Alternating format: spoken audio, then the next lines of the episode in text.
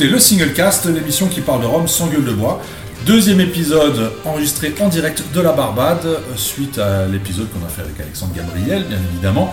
Aujourd'hui, nous sommes toute l'équipe à nouveau, sauf Olivier qui nous a quitté un peu plus tôt. Qui Euh, Olivier. C'est Olivier qui Scars. C'est qui Le, Le mec, qui chanteur, fait- le mec, chanteur. le mec qui fait la licorne en fin C'est d'épisode. l'Axel Rose du reggae. Il s'est barré avant tout le monde. Classique. Et euh, aujourd'hui, dans cet épisode, nous avons Mathieu Gouze et Alexandre Mouriguet. Les gars, comment ça va? Super. Est-ce Bah, que vous... très, très bien. Alors, c'est un peu grâce à vous qu'on est là, quand même. hein. On tient à vous en remercier. Beaucoup. Euh, plaisir. puisque c'est quand même vous qui nous avez euh, chaleureusement invités à venir passer cette semaine avec vous ici à la Barbade. Vendu Euh, faut le dire, faut le dire, voilà. On va, on va pas se mentir. hein. Voilà, on va pas se mentir. Ils nous ont quand même fait visiter les autres distilleries, il faut le dire. On a joué le jeu, on a voulu jouer le jeu. Voilà, en tout cas, euh, je pense qu'on est unanime pour dire qu'on a passé une excellente semaine. Voilà, donc là c'est c'est le dernier jour, on va, on, on va partir après cette émission, on va reprendre l'avion pour rentrer chez nous. Euh, J'espère que vous, également, vous avez passé une bonne semaine avec nous, qu'on n'a pas été trop lourd. Ah non, non, du tout. Non, euh, c'était une très très belle semaine. On est ravis de vous avoir montré un peu tout ce qui se passe à la Barbade. Ouais. Alors bien sûr chez, chez nous à West Indies, mais aussi dans les autres distilleries. Et de montrer à, à tout le monde à quel point la Barbade, euh, l'avenir du rhum de la Barbade est, est, est vraiment intéressant et, et fascinant. Et, et c'est marrant, il y a, voilà, on se dit qu'on on est au début d'une nouvelle histoire du rhum de la Barbade et ça c'est génial. Bah, on va en parler dans quelques instants, mais je vais d'abord donner la parole à notre cher Roger Caroni National. National. Euh, National de Belgique. International, National de Belgique. international même, Ouais, ouais. euh, qui va nous faire sa petite rubrique de news. Voilà. Oui, je suis équipé avec mon téléphone sur lequel j'ai noté les news. Alors, Chamarel revient avec une nouvelle collection. Euh, donc, il y a 2014 distillé en alambic et vieilli intégralement en fût de Sherry Oloroso pendant 6 ans sur l'île Maurice et un an en Afrique du Sud. J'ai pas trop compris le, le- le truc, mais bon, ok. Et en 2012 distillé en alambic et en colonne. Vieilli 6 ans en fût de chêne français et passé 2 ans supplémentaires en fût de moscatel. Donc, euh, En Belgique non plus. Incroyable, non? Non plus. Voilà. Euh, Vélier revient avec son papalin ou papaline, je sais jamais comment on dit Papalin. ce truc-là. Papalin. Papalin, voilà. Donc euh, c'est sorti en deux versions, une version réduite à 47% et un heavy proof. Donc là-dedans c'est du Worcy Park et du Hamden. Corman Collins euh, va sortir Versailles 88 full continental. Euh, ça arrive bah, là maintenant tout de suite. Et oui, et euh, une édition euh, Roger Caroni euh, Plantation La Valise qui sortira euh, quand le fût sera prêt. Quand la valise sera revenue. Quand la valise sera revenue, voilà.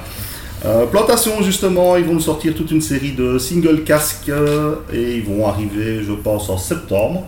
Donc dedans, il y a Trinidad qui est chier bon, comme on dit dans, en termes techniques. Donc euh, je vous conseille celui-là. Et les extrêmes qui arriveront euh, un peu plus tard. euh, ah oui, un peu plus tard que maintenant. Voilà.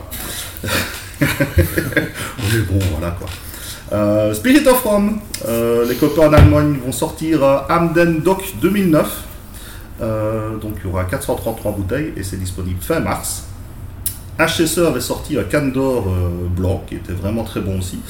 Et maintenant ils vont nous proposer la version ambrée. Donc ça c'est 45%, c'est disponible en mars. Et enfin j'ai vu passer que Swell de Spirits, donc euh, leur bouteille en français euh, Oui. de je ne sais quelle raison, mais très sympathique va nous proposer pas mal de nouvelles choses. Et euh, donc, niveau rhum, nous, ce sera un New Yarmouth 94 et un Neuflut 95, qui est à Port-Mouan. Et il y aura aussi quelques vieux cognacs et quelques vieux whisky. Parfait, Voilà. merci beaucoup. Alors pour revenir sur le sujet de la Barbade, euh, vous, nous fait- vous nous avez fait l'honneur de nous faire visiter la Barbade, mais pas que. C'est-à-dire que vous avez accepté, il faut, le préciser quand même. euh, à la base, on est venu pour visiter la West Indies Rum Distillery, donc, euh, dont euh, la Maison Ferrand est propriétaire aujourd'hui. Mais vous avez quand même accepté de la jouer fair play, de nous faire visiter toutes les autres distilleries également de l'île, donc les trois autres. Et on a remarqué qu'il y avait bah, finalement un point commun qui les reliait toutes, et dont on nous a vraiment parlé à chaque visite quelque part, c'est le fait qu'on ne fasse pas du pur jus, mais des rhums de mélasse essentiellement, sauf peut-être chez Saint-Nicolas où ça sera du sirop. Euh, vous, à la West Indies, comment est-ce que vous, vous, vous- comment dire, par rapport à la mélasse, comment est-ce que vous traitez tout ça? Comment, que- comment est-ce que vous l'utilisez? Est-ce qu'il y a des différentes qualités? Est-ce que vous pouvez peut-être nous expliquer un peu comment ça se passe euh, euh, chez Weird Et déjà où elle- d'où elle, vient aussi. Ouais, alors, la, la mélasse, pour, alors déjà juste pour euh, remettre un peu dans le contexte, euh, les rhums du CARICOM, ce qui les définit, ce qui définit l'origine, c'est l'endroit où c'est fermenté et distillé. donc là, on parle pas de mélasse justement. Donc il se trouve que la plupart des mélasses euh, à la Barbade, mais aussi dans tr- dans d'autres îles des Caraïbes, viennent de pays tiers. En l'occurrence, pour la Barbade, on travaille beaucoup avec la République dominicaine, il me semble aussi un peu le Mexique. Euh, et tout simplement parce que bah, la mélasse de la Barbade existe, mais il y en a de moins en moins. Pourquoi? Parce que bah, l'industrie sucrière de la mélasse, euh, au fur et à mesure des années, a, a commencé à, à péricliter euh, pour différentes raisons, majoritairement parce que la concurrence de l'Inde, de l'Indonésie, du Mexique, du Brésil est féroce. Puis vous avez vu, hein, quand on arrive en avion à la Barbade, on voit toute l'île, hein, donc autant vous dire Mhm. qu'on est quand même limité en termes de place. Et donc, euh, et donc on n'a pas assez de mélasse à la Barbade pour subvenir aux besoins des quatre distilleries. Mhm. Alors, bien entendu, comme, comme tu disais Benoît, Saint-Nicolas-Saville utilise quand même beaucoup leur propre sirop. Euh, mais autrement, non, non, aujourd'hui, la mélasse de la Barbade, si je dis pas de bêtises, euh, ça va représenter euh, 20% des 20%, appros, 10-20% des appros des, des besoins des distilleries. Euh, mais c'est en train de changer. Mais aujourd'hui, c'est vrai que euh, nous sommes obligés d'importer nos mélasses. Alors, c'est un pro- c'est une problématique qu'on retrouve dans beaucoup d'autres îles. Euh, Sainte-Lucie, par exemple, il faut savoir qu'à Sainte-Lucie, il y a très très peu de canne qui est plantée. Euh, la Grenade, c'est un peu le même problème. Euh. Nota bene, euh, Renegade, ils ont quand même planté leur propre canne à sucre et, et- et- et vont dans cette direction-là. Ils font du jeu. Ouais, ils font du jeu. Euh, mais, euh, mais pour la mélasse, euh, pour la mélasse, oui, c'est vrai que c'est c'est une problématique compliquée à la Barbade. Et, euh, et aujourd'hui, aujourd'hui, bah, c'est beaucoup d'imports, beaucoup d'imports de mélasse. Et on travaille surtout aujourd'hui avec des, euh, alors, ce qu'on appelle les Grade C molasses, donc euh, ce qui sont les mélasses, le, le black strap, on va dire, qui sont les mélasses où il y a le moins de sucre finalement. Mhm. Donc la problématique que l'on a aujourd'hui, c'est qu'on achète des mélasses qui deviennent de plus en plus chères à des distilleries qui sont de plus en plus efficaces et donc où il y a moins en moins de sucre. Alors, alors, est-ce que tu peux nous expliquer peut-être la différence entre les grades A, B et C? Bah, en fait, c'est différents les niveaux. différentes étapes de la fabrication du sucre. On va prendre le jus de canne qu'on va faire euh, chauffer et ensuite on va extraire le sucre une première fois. Donc ça, ce sont les grade A molasses, donc les, les, les, les mélasses de type A qui vont repartir dans le process. Où il Euh, reste beaucoup de sucre. il reste beaucoup de sucre, bien sûr. Mhm. Ça va repartir dans le process et on va réextraire du sucre. Ce sont les types B. En général, les A, les sucres de A et B sont mélangés pour le sucre non raffiné. Et ces mélasses de type B repartent dans le process où on va extraire encore du sucre. Et, euh, et souvent, les, les, les, les- les distilleries achètent ces, ces mélasses de type C, donc qui sont pleines d'impuretés et qui sont où il n'y a pas beaucoup de sucre. Donc il faut être, de, de- faut être vraiment très très bon dans la fermentation pour aller chercher ces, ce qu'on appelle ces bricks, ces, ces- ces sucres. Et euh, le fait qu'il y ait beaucoup d'impuretés, ça a un impact sur la, ca- sur, sur, sur la gestion des colonnes, sur la gestion des alambics et, et aussi sur la gestion des vinasses. Donc, euh, donc voilà, mais là aujourd'hui, ce qu'on essaye de faire, notamment avec ce que vous avez vu avec West Indies, mais euh, pour le coup, je pense que les autres distilleries, euh, je sais que les autres distilleries font la même chose, c'est essayer de travailler de plus en plus avec des mélasses de type A, quitte à les payer avec un premium, justement pour se dire, ben, on va faire un peu moins de sucre, mais on va utiliser des mélasses avec plus de sucre à l'intérieur pour pouvoir euh, bah, avoir plus de rhum et, et être plus efficace par rapport à ça.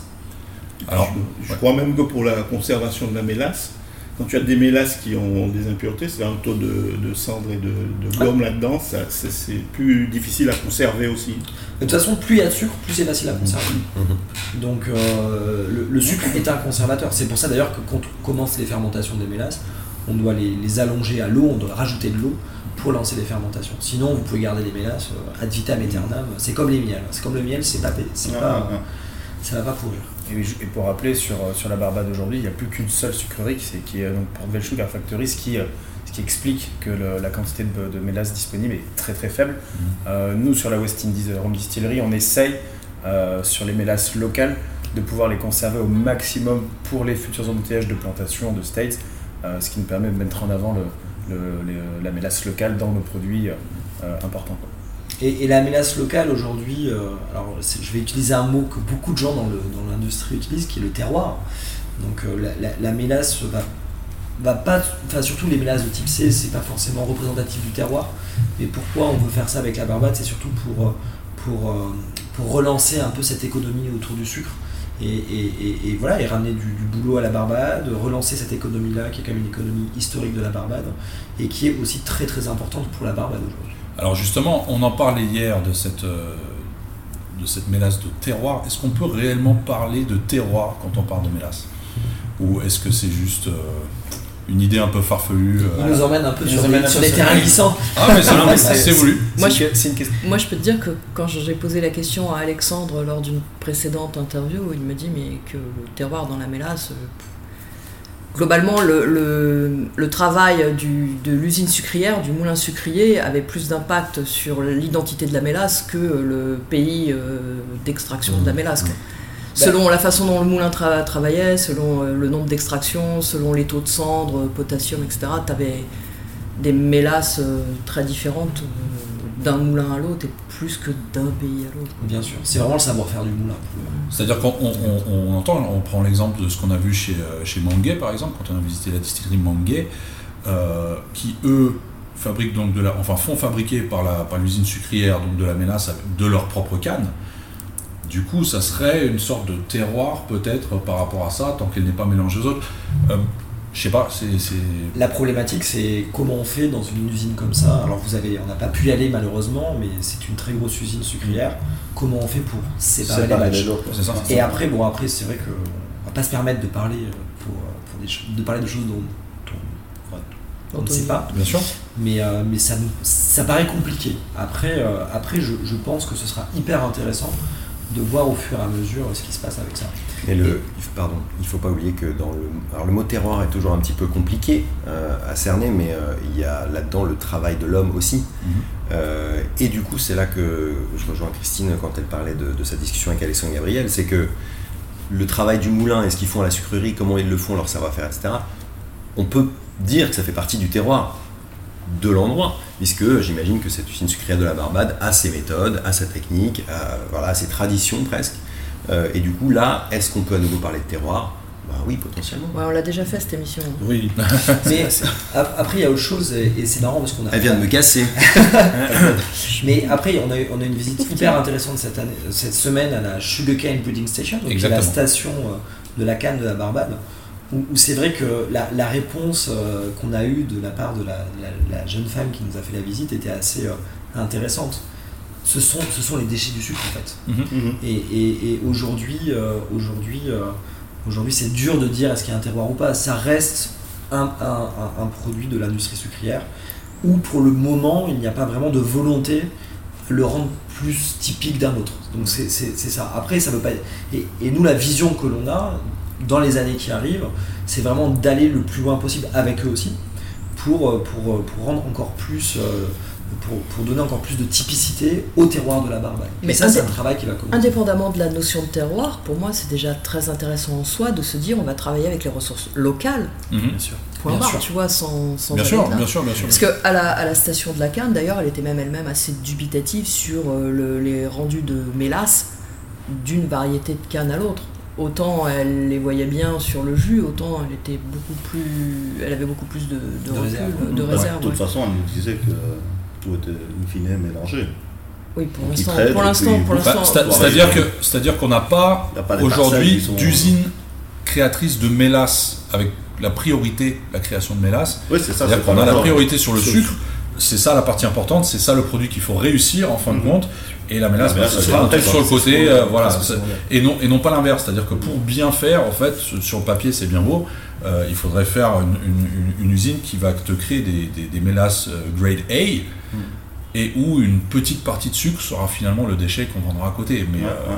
après, je marrant. sais pas si économiquement c'est c'est bien, C'est- marrant ce que tu dis parce que Mais- finalement on est en train d'inverser les rôles, c'est-à-dire que le sucre deviendra Totalement. le déchet de la mélasse. C'est ça, le sucre deviendra un déchet de la mélasse, mais en même temps, Mais ça, il y en a beaucoup qui commencent à, Ouais, bien à sûr, se dire. En, en- en même temps, dans des pays qui ne peuvent pas affronter, comme tu disais tout à l'heure, des, ma- des- des- des gros producteurs comme le Brésil ou l'Inde sur le marché du sucre, est-ce que ça n'aurait peut-être pas du sens de fonctionner dans ce sens-là Bien sûr. C'est une question. Après, comme je disais, je ne sais pas si économiquement c'est quelque chose qui est viable ou pas. hein. Ça, faudrait, On va le découvrir en tout cas. euh, faudrait- faut- faudrait essayer. Je sais pas. Mais- je sais pas. Pour revenir sur ce que tu disais, Laurent, sur le côté euh, terroir et sur le côté euh, sur, sur ce mot hein, qu'on utilise beaucoup, le savoir-faire fait partie de, de ce Oui, terroir. Et quand clairement. on visite, euh, j'espère que vous aurez l'occasion un jour de, de le faire, cette sucrerie qui est, qui est assez ancienne, qui a des process très anciens avec des, des fours sp- spécifiques, avec des process euh, au niveau d'extraction du sucre qui sont propres à cette sucrerie, on peut définir aussi peut-être un- une partie du terroir à travers la- les techniques que l'on a dans Mhm. cette euh, sucrerie euh, qui font partie de ce savoir-faire effectivement. Mhm. Après, étant donné euh, les cuissons, les différents process d'extraction, c'est sûr qu'on le fait que la canne pousse à la Barbade en amont, à mon sens, n'a pas forcément un, un impact sur le, le Ouais, ouais. final, mais- mais le process technique. Après, il y, a un- il y a un autre point qui est très intéressant quand même. C'est euh, dans, dans la visite qu'on a eue à la, à la breeding station, à la station de la canne, c'est qu'aujourd'hui, finalement, euh, on fait des cannes pour le sucre. On fait des cannes pour le sucre. C'est ça. Et pas forcément des cannes pour le rhum. Exactement, C'est exactement. ça qui était intéressant. Mais, mais tu vois que ça pourrait changer puisque elle nous expliquait justement, euh, je crois que d'ailleurs c'est West Indies qui a financé le moulin, Ouais. le, le crusher, non? Pour la première fois, donc euh, ils sont équipés d'un crusher de canne et ils vont pouvoir euh, tout de suite euh, vérifier quels sont euh, gustativement et pour analyser en fait chaque type de canne, euh, chaque batterie. Ils ont quoi Plus de 600 variétés C'est ça. plus de 600 variétés de cannes qui vont pouvoir être justement euh, analysées, et y compris d'un point de vue euh, gustatif. Donc euh, tu vois, on n'en est même pas à la... Donc ça, c'est un projet, c'est c'est- c'est un- c'est une collaboration. C'était 3500 variétés de canne, même. Ouais, que- 3500. Ouais, 3500. 3500, Ouais, voilà, ouais, des c'est- Excusez-moi. non, mais en fait, ce qui est vachement intéressant, c'est on a donc c'est officiel depuis le mois dernier. On a signé un contrat donc West- la West Indies Rum Distillery et la, la station de la canne de la Barbade. Euh, donc on va travailler ensemble justement pour travailler sur ces sujets-là. Et donc on a en effet financé un, un moulin, euh, un moulin qui vient du Brésil, euh, qui est en train d'être installé. Et donc on va pouvoir vraiment avancer sur la recherche euh, avec eux sur la canne, sur la canne de la Barbade.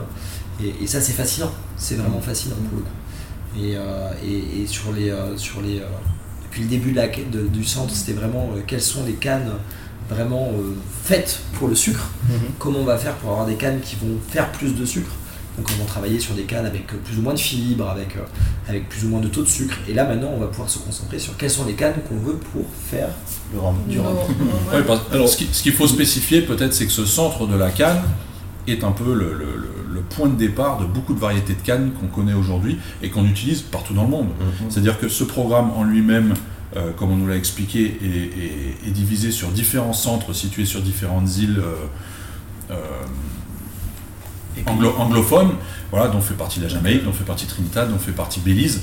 Euh, et ces centres-là travaillent ensemble entre eux pour justement essayer de, de- de croiser euh, différents types de cannes, pour les brider Pour exactement hybrider. sur différents sols et pouvoir les adapter aux différentes demandes qu'il y a mondialement en termes, euh, en termes de canne à sucre, mais toujours dans le but de créer du sucre. Voilà. Euh, ou de l'éthanol également. Elle, elle nous l'avait expliqué qu'il travaillait notamment avec le Brésil sur euh, certains types de cannes spécifiques pour la création d'éthanol, euh, donc plus ou moins fibreuses, avec plus ou moins de sucre, etc. Euh, et étrangement, alors moi en tout cas ça m'a fait halluciner, c'est que il nous a expliqué que la West Indies, en arrivant, était vraiment la, la- c'était, enfin que c'était la première fois que des romiers se rendaient aux stations de la Canne dans le but d'une collaboration. Alors, ils, ils- ils ont fait du travail, euh, je pense que Christine le sait, avec Mondgay aussi euh, en- en- avant. Ouais. D'accord. Euh, ils, ont travaillé un peu avec, ils ont travaillé avec Mondgay aussi, notamment sur leur, sur leur plantation à Sainte-Lucie. Et, et a, a vraiment, a vraiment essayé de travailler avec eux. Mais c'est la première fois qu'on va aussi loin, on va Mhm. dire. Qu'on vraiment, on se dit, euh, ben, on monte le projet ensemble. Et, euh, et, et l'idée, c'est pas de le faire pour la West Indies Rum Distillery. Là, l'idée, c'est vraiment de le faire pour, le, pour tout le monde. hein. Pour la C'est- Barbade. c'est c'est de la recherche, c'est, c'est, il faut, de toute façon, il faut que ce soit bénéfique pour tout le monde, pour Mhm. que ça fasse briller la Barbade, pour que ça fasse briller le rhum et qu'on continue à aller encore plus loin par rapport à ça. Donc là, là c'est vraiment quelque chose qui bah, nous nous intéresse. Vous savez à quel point Alexandre euh, s'intéresse à tout. Mhm. Et pour lui, c'était vraiment un des sujets. euh, très vite, quand on est arrivé à West Indies, euh, très vite qui l'ont intéressé et de se dire bah, qu'est-ce qu'on fait par rapport à ça? Euh, alors après, il y a quelque chose d'autre qui a, enfin qui moi en tout cas m'a un peu, un peu interpellé, c'est euh, la façon, je sais qu'on passe du coq à l'âne, mais la façon dont les Barbadiens consomment du rhum sur l'île, qui est très très différent de ce que nous on a peut-être l'habitude de voir, euh, de voir dans les Antilles françaises ou même en métropole. Euh, C'est-à-dire qu'en métropole, bon, on sera vraiment plus sur de la dégustation pure. Euh, dans les Antilles françaises, on sera peut-être plus avec la culture du tiponche. Ici, c'est beaucoup du cocktail, beaucoup de mixeurs, beaucoup de... et même quand on va dans les fameux rum shops, donc finalement qui sont un peu, euh, euh, ça n'a rien à voir avec un magasin. Pour le coup, c'est vraiment, euh, c'est un bar, quoi, c'est un, un petit lolo local. Et je t'arrête là parce que la dégustation pure, même en Europe, c'est que t'as pas idée du nombre de quantités astronomiques de mojito qui s'écoulent. Oui, bien sûr, bien sûr, bien sûr, bien sûr, bien sûr, bien sûr, bien sûr. Tu as quand même pas mal de consommateurs qui viennent acheter. Oui, oui, oui, oui, mais Parce que tu auras effectivement euh, très peu à la, à la Barbade. Ouais, bien sûr. Ici, euh, consommant très très peu euh, les, les, les rhums de manière brute et, Et là où effectivement en Europe, on a, on a ce type de consommation qui s'est beaucoup développé. Mais c'est vrai qu'à la Barbade, c'est extrêmement différent. Et, et vous l'avez vu dans les rum shops, vous avez même ce côté typique de, des petites bouteilles, des petits flacons de, de 20, 35 Des centilitres. bouteilles en petit Où vous format. prenez euh, votre petite bouteille, votre petit mixeur, votre coca, votre, votre petit euh, votre jus d'orange ou autre, et puis vous faites, euh, vous faites votre petit cocktail en direct dans votre bar, et c'est vraiment typiquement. Je sais même pas si ce serait légal de faire ça euh, en, France par exemple, de, vendre des petites bouteilles dans les bars comme ça pour, euh, avec les mixeurs. Je sais pas, c'est peut-être limite. C'est peut-être limite, mais sinon non, il y a beaucoup de cocktails. Il y a le fameux euh, rhum punch, Bien sûr. Qu'on a beaucoup retrouvé, les pina colada, enfin voilà. c'est- Mais c'était ce côté vraiment très cocktail. Roger a fait un base. très complet. De. On a eu un benchmark, je crois, sur l'île. hein, on a eu. ce euh, pouvait se faire. Voilà. C'est- C'est très bon. Je crois qu'on a, testé- On a, je crois qu'on a testé toutes les pina coladas voilà, de l'île. un gros benchmark de la pigna là, sur, la Barbade, On, on effectivement. va parler de quelqu'un qui n'est pas là avec nous aujourd'hui, mais on peut dire qu'Olivier Olivier. peut écrire un livre sur le punch. ça, sur il- le rhum punch. Il, il a fait une étude sur le sujet qui va être publiée bien prochainement. hein. Extensive. Il faudra peut-être qu'il refasse l'étude. Je, je suis pas sûr qu'il a encore tous les morceaux. Ouais, puis il faut la mettre Mais, à jour, euh, ouais, c'est compliqué. Voilà. je pense qu'à à, à nous, à nous six, on saura faire un truc plus ou moins correct. Combler les morceaux qui manquent chez les autres. Voilà. Mais, mais tu vois, Benoît, pour euh, rebondir encore sur ce que tu disais, ça, ça correspond aussi à une consommation très festive, Mm. qui, est aussi, Mm. qui, qui correspond aussi à une, une, une atmosphère qu'on a aussi sur l'île. Je pense que vous avez ressenti à quel point le- les gens étaient, euh, étaient sympathiques, étaient avenants. Et, euh, et c'est vrai que finalement, c'est la consommation qui est festive et qui, qui correspond à un endroit comme, comme, dans- comme, comme on est aujourd'hui. quoi. Après, il y a un point commun quand même avec les Antilles françaises, c'est que le rhum qui est bu ici, ça reste du rhum blanc pour la plupart. Surtout. C'est, c'est- alors pas anti-punch, mais en Ou du rhum, ou rhum- mais- ou du rhum très jeune en tout ou rhum et mixeur. Voilà. Mais c'est, c'est- c'est beaucoup, beaucoup de rhum blanc. Euh, c'est, c'est- c'est le plus gros marché, euh, c'est, c'est le plus gros marché à la Barbade hein, en consommation.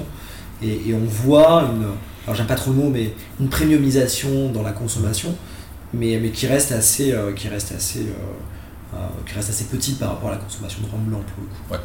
Alors justement, par rapport à ça, je sais qu'il y a pas mal de photos qui ont fuité durant notre séjour pour ceux qui nous suivent, euh, notamment d'une marque qui sort maintenant de chez de, de chez- de la West Indies euh, Rum Distillery pour le marché local, on précise. Non mais vas-y, vas-y, vas-y. Non mais je rebondis parce que si je dois te faire des signes en même temps, ça va pas le faire. donc, euh. Mais tu me fais pas de suite Alors, alors vas-y, à toi l'honneur. Non, mais pour rebondir sur ce que disait euh, Mathieu, euh, c'est vrai que le rhum blanc, on s'en rend pas compte quand on est en Europe, mais quand on arrive ici et qu'on voit des bouteilles de 5 litres de rhum blanc dans les supermarchés, tu vois, ça, ça donne une idée de, du type de consommation. Bien sûr, bien sûr. Et, et- et c'est vrai, alors Stales, pour revenir à, à ce que disait Benoît, c'est en Exactement. effet. euh, Donc la, la- la marque States, voilà. Qu'est- Qu'est-ce que c'est? Est-ce que, vous pouvez nous en dire un peu Alors- plus pour ceux, pour ceux qui n'ont pas suivi? La marque Stades, euh, alors déjà qui est Stades Qui- George. Qu'est-ce George c'est la personne qui a monté la distillerie en 1893. C'était un ingénieur allemand euh, qui, est, qui est arrivé, qui a, monté, euh, qui a monté cette distillerie. Il y a beaucoup d'Allemands quand même qui sont arrivés à la fin du 19e pour monter des, des distilleries ou des marques. hein. On, on rappelle que Angostura, c'était pareil, c'était un pharmacien euh, allemand qui est Ah arrivé. Euh, et, euh, et donc George donc c'est lui qui a monté la distillerie en 1893, qui a été le premier à amener une colonne de distillation à la Barbade, alors colonne qu'on n'a plus aujourd'hui bien entendu. Et, euh, et donc c'est la marque States est un peu à son honneur. Il faut savoir que sur tout le XXe siècle, euh, West Indies Rum Distillery pendant très longtemps a, été à l'origine de beaucoup des rhums de la Barbade. Euh, et, beaucoup de rhum de la Barbade portaient la marque States. Mais en fait, States c'était pour dire mon rhum vient de la distillerie de West Indies Rum Distillery. Et donc l'idée avec cette marque-là, c'était de, rendre hommage au créateur de la distillerie, George Stade, en, en 1893. Donc la marque, on l'a lancée il y a un peu moins d'un an sur le marché local avec euh, deux produits, un, blanc et un gold. Mais après, on s'est, vraiment, euh, on, se, on va dire, on, essaie de se différencier des autres, euh, des autres marques sur le marché local. C'est d'arriver avec des produits euh, un peu plus chers, un peu plus, un peu plus packagés peut-être aussi sur le marché. Mais on est vraiment sur une consommation locale, c'est des, marques locales, enfin le, blanc et le gold. Et on va arriver en Europe, euh, on l'espère euh, dans les alors, 2023, 2024, on espère 2023, mais on n'aura pas ces produits-là. On, va arriver en Europe avec des produits plus atypiques, euh, avec des single pots, des single colonnes. On va travailler avec le Vulcain, avec le Greg Farm Pot Steel, avec, avec la Blair, la colonne Blair que l'on a. euh, même la no- nouvelle colonne qu'on vient d'installer à la Barbade euh, dans la distillerie nous permet aussi de faire des rhums plus lourds aussi. Donc on va plus aller dans cette direction-là, puisque c'est peut-être plus ce qui intéresse les gens en Europe. En tout cas, c'est comme ça qu'on a envie de construire cette marque-là en Europe. Mais c'est vrai que quand on était dans les chais euh, à la Weird, on a pu déguster quelques fûts, à même, à même les fûts, quelques rhums à même les fûts. Et c'est vrai que les profils, euh, en fonction de l'âge un peu bien sûr, mais, mais surtout de là où ils provenaient au niveau distillation, Mm. étaient vraiment extrêmement différents les uns des autres. Mhm. Euh, et on se dit que soit ça peut faire des blends hyper intéressants, soit même sortis en single. Ouais, single. Euh, ça peut vraiment enfin, faire des, des profils qui sont, qui sont pour l'instant euh, pas connus. Quoi. C'est vrai que vous avez pu voir vraiment la complémentarité de la distillerie, hein, tous- ces différents types d'alambics, que ce soit par leur âge, leur forme, leur méthode de fonctionnement, les colonnes. Et c'est vrai que c'est une richesse qu'on a à la distillerie. Et, comme disait Mathieu, où nous on est en train de réfléchir sur comment on peut exploiter, entre guillemets, utiliser cette richesse euh, technique euh, au profit du goût pour des consommateurs qui sont plus, euh, on va dire, qui sont davantage euh, amateurs et à la recherche de produits comme ça, comme disait Mathieu, atypiques.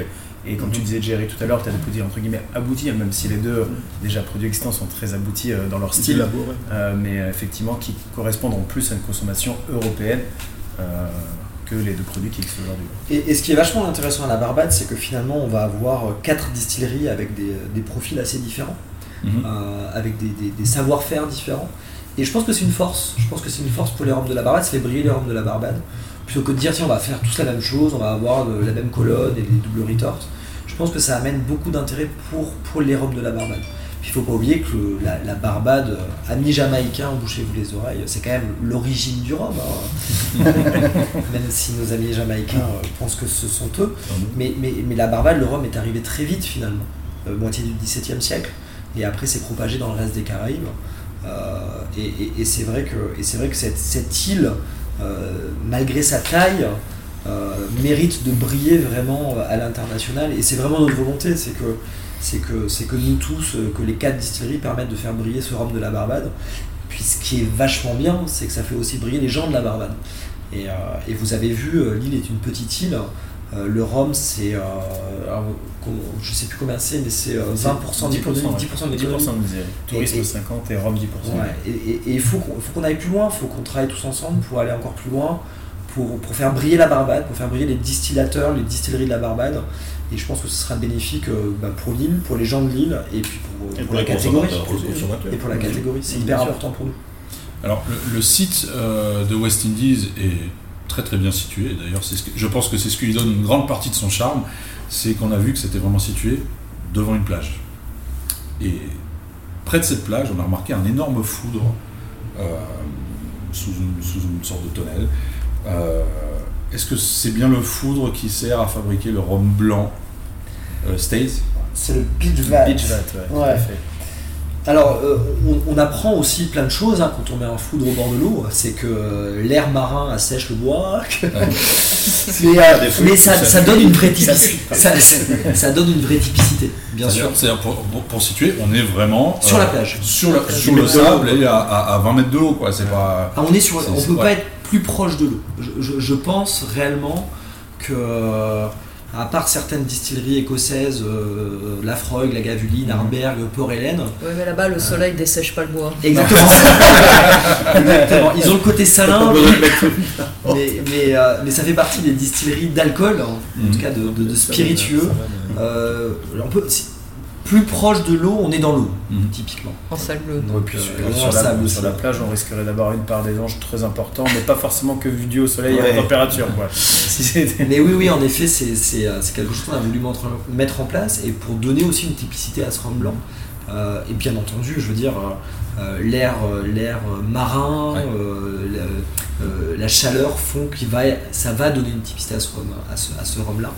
Et puis, euh, et puis ça nous permet de tester plein de choses, vous savez, on aime Vous tester plein de choses. l'eau de mer aussi pour euh, faire fermenter. Alors l'eau de mer, oui, alors Pas totalement, Aujourd'hui, aujourd'hui, on est vraiment sur euh, de Oui, l'expérimentation. c'est ça. hein. Euh, c'est des choses que, bah, c'est des choses qui ont existé. Mhm. De toute façon, il faut se dire que quand on a commencé à faire du rhum, enfin en 1893 en tout cas à West Indies, on utilisait ce qu'on avait à, à disposition et, et l'eau de mer étant vraiment à côté, bien sûr que ça a été utilisé, mais, mais ça reste, ça reste pour le tests. des tests. Ouais, exactement, exactement. Mais elle est géniale cette distillerie parce que d'abord elle est, elle est grande, elle est, elle est, elle, est bruyante. Ça, ce que je disais euh, en la visitant, c'est qu'on dirait vraiment un organisme vivant, Mhm. totalement euh, incontinent, qui, qui ronfle, qui crie, qui pète, qui pisse de partout, qui Et ça vraiment bon. C'est vrai et qu'elle ça sent- c'est vrai qu'elle n'est pas septisée comme Ouais. certaines. qui a des qui a des odeurs qui varient selon euh, selon la salle dans laquelle tu passes.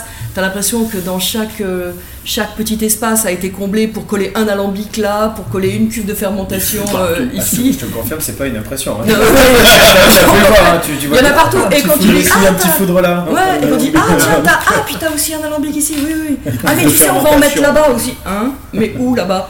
Bon là-bas on va en mettre aussi Bon, on dirait que rien n'est organisé en fait, c'est-à-dire qu'on retrouve des. Des, C'est- des cuves où t'as la levure qui a- mais c'est génial de- tu as la salle où il y a les cuves fermées pour les pour les, les fermentations Ah. euh, en en cuve thermorégulée puis alors pour les cuves ouvertes il y en a dans, dans Il y en a là place. quoi. Ouais. C'est- marrant, on dirait presque qu'Alexandre a acheté une reproduction de son cerveau. on a l'impression que c'est pas organisé, mais en fait tout est organisé. voilà et surtout faut pas faire le ménage surtout, Non, non, mais c'est une distillerie qui est, enfin, moi je, je- qui est vivante qui est vivante et que je trouve moi vraiment sexy. Mhm. parce que parce que c'est euh, alors moi j'ai- j'aime ça j'aime les tuyaux j'aime quand ça rouille quand ça vit ça fume ça fume et, et, et- et- et je trouve ça excitant de voir cette distillerie renaître Puis on voit les gens que- bosser Ouais, aussi. voilà, comme tu l'as La dit. Ouais, bien sûr.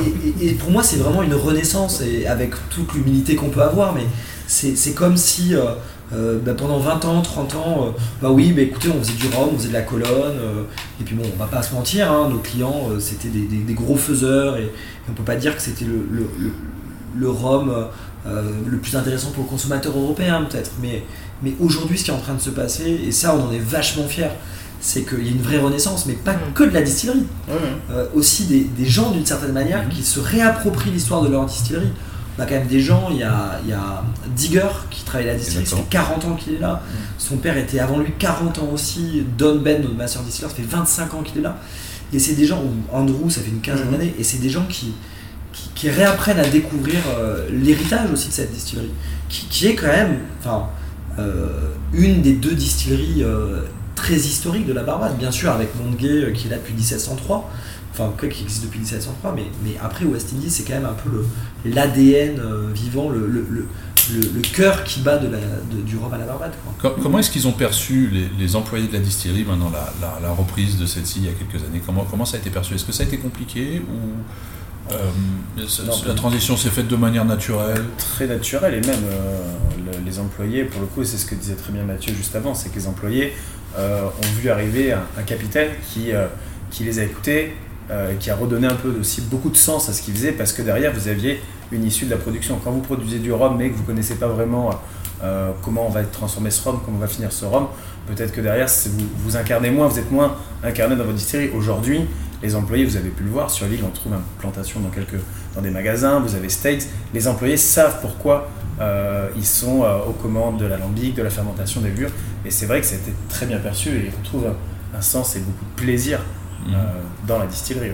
C'est, c'est, et puis je pense qu'au fur et à mesure du temps, les gens se rendent compte aussi à la Barbade de ce qui est fait. Les gens sont fiers. Enfin, nous, on est, nous, en tout cas, on est très très fiers de faire partie de cette famille. hein. Et, et- et c'est vrai que plus que, euh, plus que tout, c'est nous quand on est arrivé aussi, c'est comment est-ce qu'ils vont nous percevoir. C'était, aussi une question que moi personnellement je me posais. Parce qu'on n'est plus, des, des- des- on plus le, le- le client de la West Indies, on est propriétaire de. Enfin, Alexandre est propriétaire de la West Indies en. Et, euh, et après, euh, on est une boîte familiale chez Maison Ferrand, vous avez vu, euh, on a passé la semaine ensemble, on mange ensemble, on fait la cuisine ensemble. Enfin, je veux dire, c'est comme ça que ça se passe. Et c'est comme ça qu'on est avec eux aussi, on ne va pas changer qui on est. Et, euh, et- on n'est pas arrivé avec nos gros sabots en disant, bah tiens, euh, on va prendre quelqu'un de France qui va venir le patron. Non.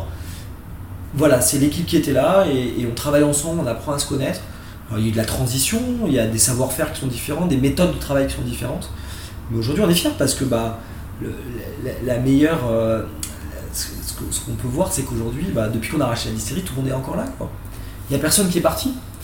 Et, et les gens prennent du plaisir. Et je dis pas que c'est idyllique, que tout, tout se passe toujours très très bien, mais, mais en tout cas, on a, il y a une vision, il y a, il y a- il y a- il y a des objectifs et, et on sait où est-ce qu'on veut aller, on veut y aller tous ensemble.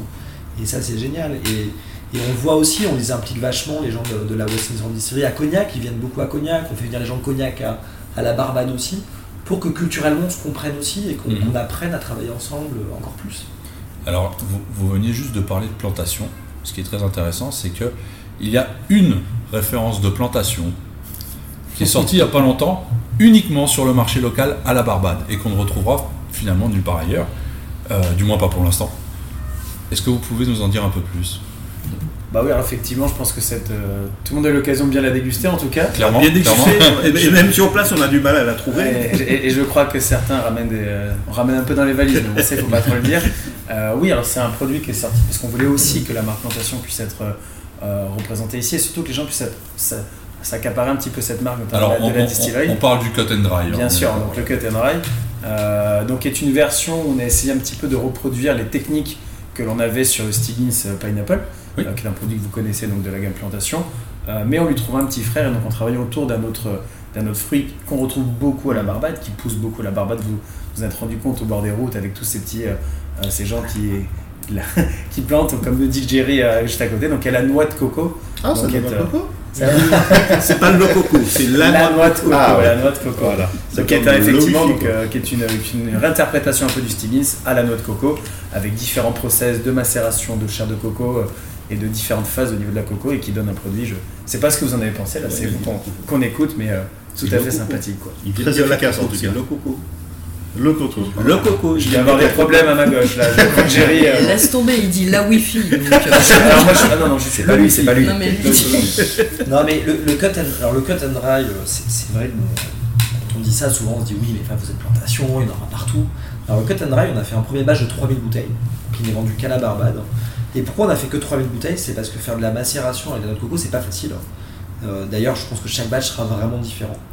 Et il y a autre chose aussi, c'est qu'on travaille avec un, un fermier qui s'appelle Mr. Nichols, Monsieur Nichols, qui, est- qui est un vieux monsieur euh, qui, qui- qui a une, qui a, qui a une, une, une ferme de, de, de cocotiers euh, qui est au centre de l'île. Qu'on est allé voir. on est allé voir exactement.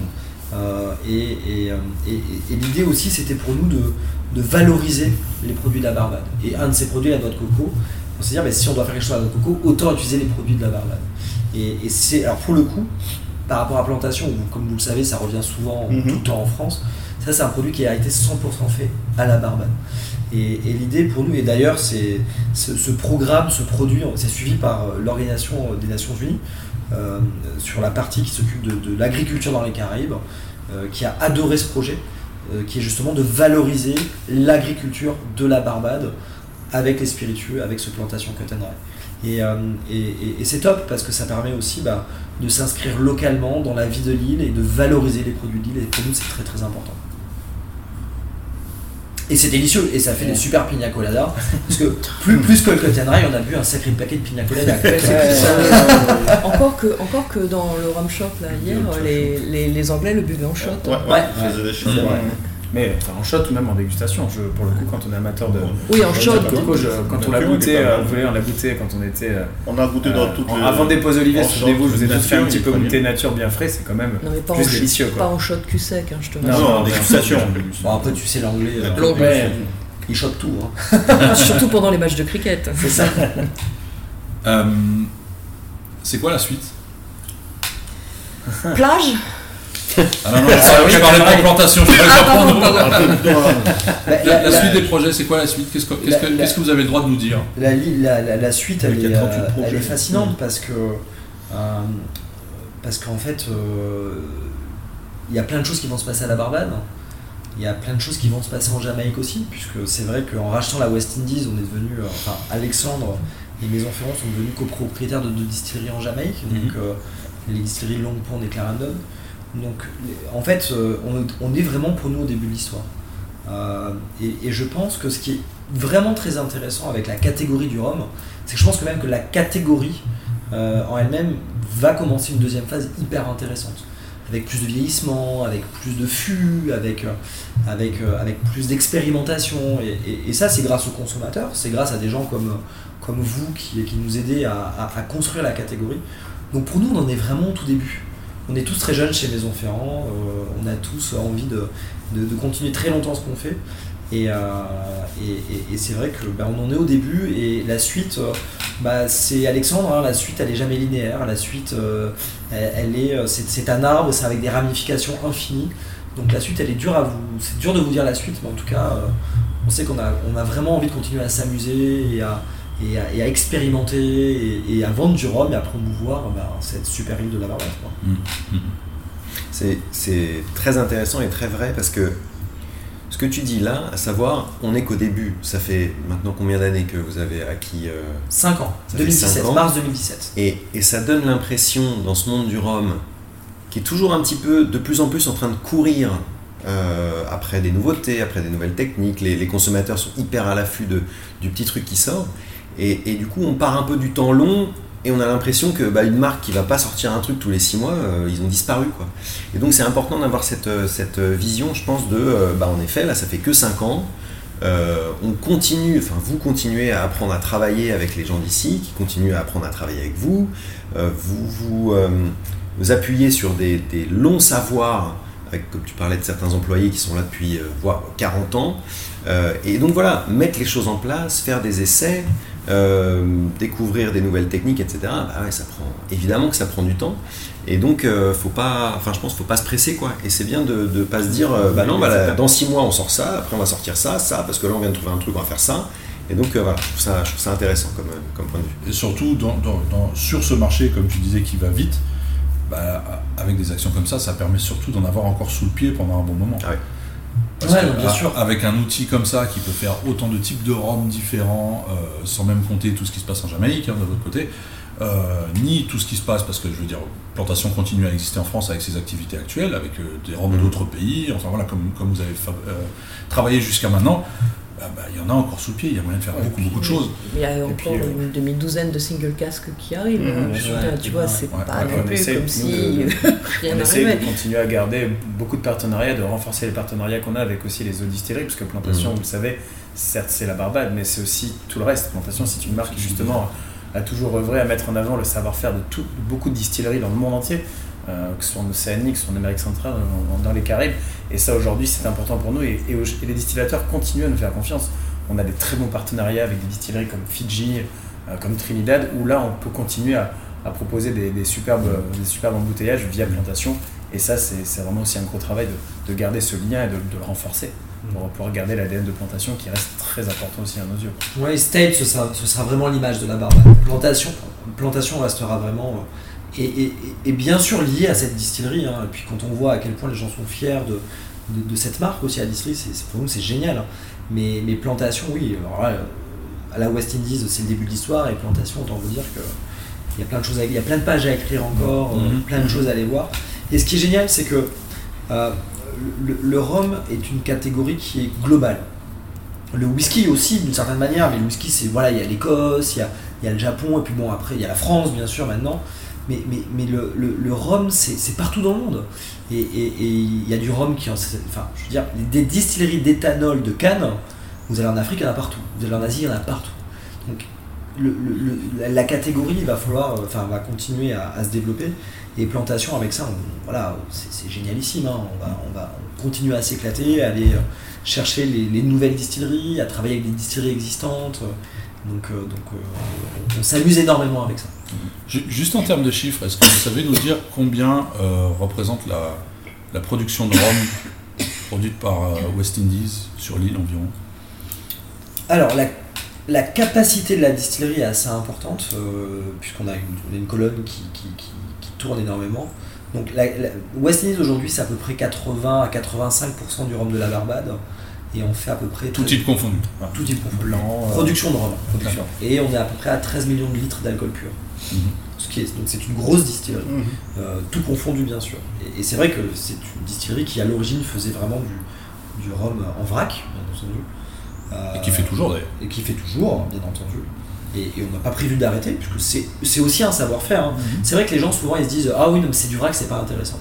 En fait, c'est intéressant. Il y a des spécificités. Nous, on a des, Oui, il y a des on a des de gens à la charges distillerie, euh, vous leur faites goûter des rhums à 92%, mais ils vont trouver. Il y a des typicités, il y a des choses qui se passent.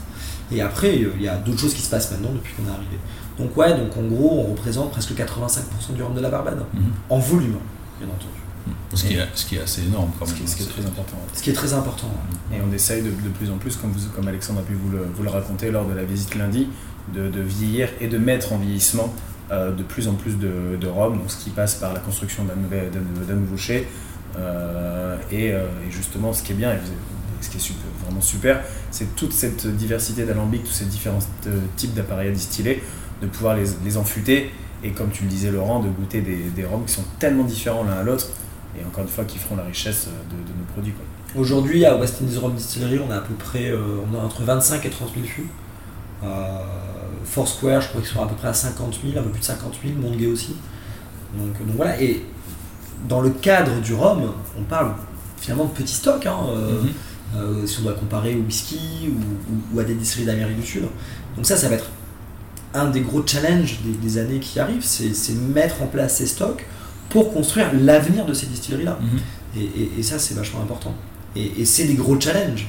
Euh, parce que, euh, bah, parce que euh, si jamais on peut plus acheter des, des fûts de Bourbon aux États-Unis, qu'est-ce qu'on fait? Si jamais. donc voilà, il y, y a toutes ces problématiques-là qui vont arriver, et puis il va falloir trouver des solutions. Parce que l'avenir du rhum, c'est aussi construire la catégorie vers le haut. Nous, c'est très important. C'est vraiment amener cette valeur à la catégorie et de continuer à tirer vers le haut. Et on est de plus en plus à le faire. Quand on voit ce qui se passe en France, en Europe, c'est hyper important. Mais, euh, mais ça, ça fait partie des très très gros challenges des années qui arrivent. Alors, Laurent, une petite question à toi. Est-ce que tu as l'intention de me couper dans cette émission? Ce serait une surprise. Parce que c'est le moment maintenant. Merde.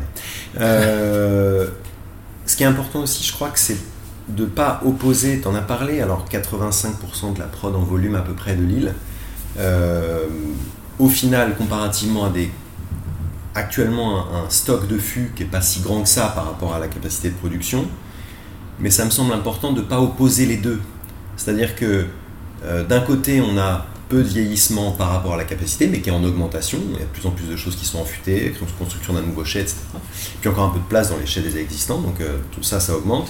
Mais par ailleurs, voilà, cette production de rhum euh, qui va en vrac et qui va servir à l'élabor- l'élaboration d'autres produits, bah voilà, il y a deux branches différentes. Mais c'est pas parce qu'il y en a une qui représente la majeure partie du volume qu'il faut oublier l'autre. Et donc opposer les deux me semble un, petit peu idiot. Euh, et donc voilà, bah, moi j'ai hâte de voir, euh, encore une fois on parlait du temps que ça va prendre, des choses qui viennent d'être mises en fût là, bah, on va attendre un petit peu avant de voir ce que ça va donner. Quoi. Et puis ce qui est important pour nous, c'est que les deux activités font vivre euh, une centaine d'employés ou 80 employés aujourd'hui à la distillerie. Et ça, ça ramène, bah, ça, ça permet à construire la réputation de la Barbade et ça ramène de, de l'argent à l'île de la Barbade. Et ça, pour nous, c'est très très important. Pour les gens qui savent pas, la Barbade, c'est la même taille que, alors pas en superficie, mais en population, c'est Bordeaux. C'est la ville de Bordeaux. C'est 200. 200 280 000 habitants. Donc c'est, euh, en, en termes de, de population, c'est une, ville moyenne en France. hein. C'est une grande ville en France. Donc, donc c'est vrai que c'est, euh, il faut jamais oublier ça pour le coup. Et, euh, et après il y a un, un autre challenge quand on vit sur une île, c'est, il il faut tout importer. Il faut importer des bouteilles, il faut importer, euh, faut importer euh, l'énergie, faut et, et- et- et nous on veut vraiment s'inscrire. euh, euh, on veut que cette distillerie, malgré sa taille, malgré sa production, soit un exemple de, de, de- de sustainability, de, euh, en français. Développement durable. développement durable. Et pour nous, c'est- très très important. On se doit, pour cette île, de montrer l'exemple. Alors, on n'est pas les seuls, hein, il y a plein d'autres boîtes qui le font. Et, et- et ça, c'est un des rêves d'Alexandre, c'est dans les quatre prochaines années, rendre euh, cette distillerie carbone positive, Mhm. qu'on crée notre propre énergie. Et, et- et, euh, je pense que si ça avait été quelqu'un d'autre, j'aurais dit ouais, bon, ça va prendre du temps. Euh, on parle d'Alexandre, donc je pense qu'il va y arriver. Et, et- en tout cas, ça lui tient vraiment à cœur. Ça fait partie de ses nombreux projets et de ses nombreux challenges. Et, ça, pour nous, c'est vraiment clé sur une ville. Et puis, c'est vrai qu'il y a quelque chose qui vous a marqué cette semaine, c'est le plastique qui est utilisé. c'est- Mm. Donc, il faut qu'il y ait des gens qui, qui aident aussi à, à changer ces choses-là et, et les gens prennent conscience de ça. Et, et c'est important, c'est important de préserver euh, notre île par rapport à ça. Bah voilà, je pense qu'on a fait le tour de la question. Plage Oui, plage. hein, on va se donner rendez-vous à la plage. En tout cas, merci euh, une fois de plus pour l'invitation et merci d'avoir bien voulu plaisir. participer à cette émission. Euh, et puis, bah, nos auditeurs, on se retrouvera dans deux semaines pour, une pour un autre épisode. euh, pas en direct, plus en direct de la Barbade, malheureusement. Ah non Je pense que ça sera euh, Ah, pour le format euh, traditionnel. On change d'île. Non, on change d'île. On change d'île, voilà, c'est ça. change d'île. Bonne idée. En Ile-de-France. Ça sera Euh, en tout cas, merci beaucoup. N'hésitez pas à nous retrouver sur toutes les plateformes habituelles, euh, iTunes, Spotify, etc. Et puis de laisser quelques commentaires sur les réseaux sociaux, ça fait toujours plaisir.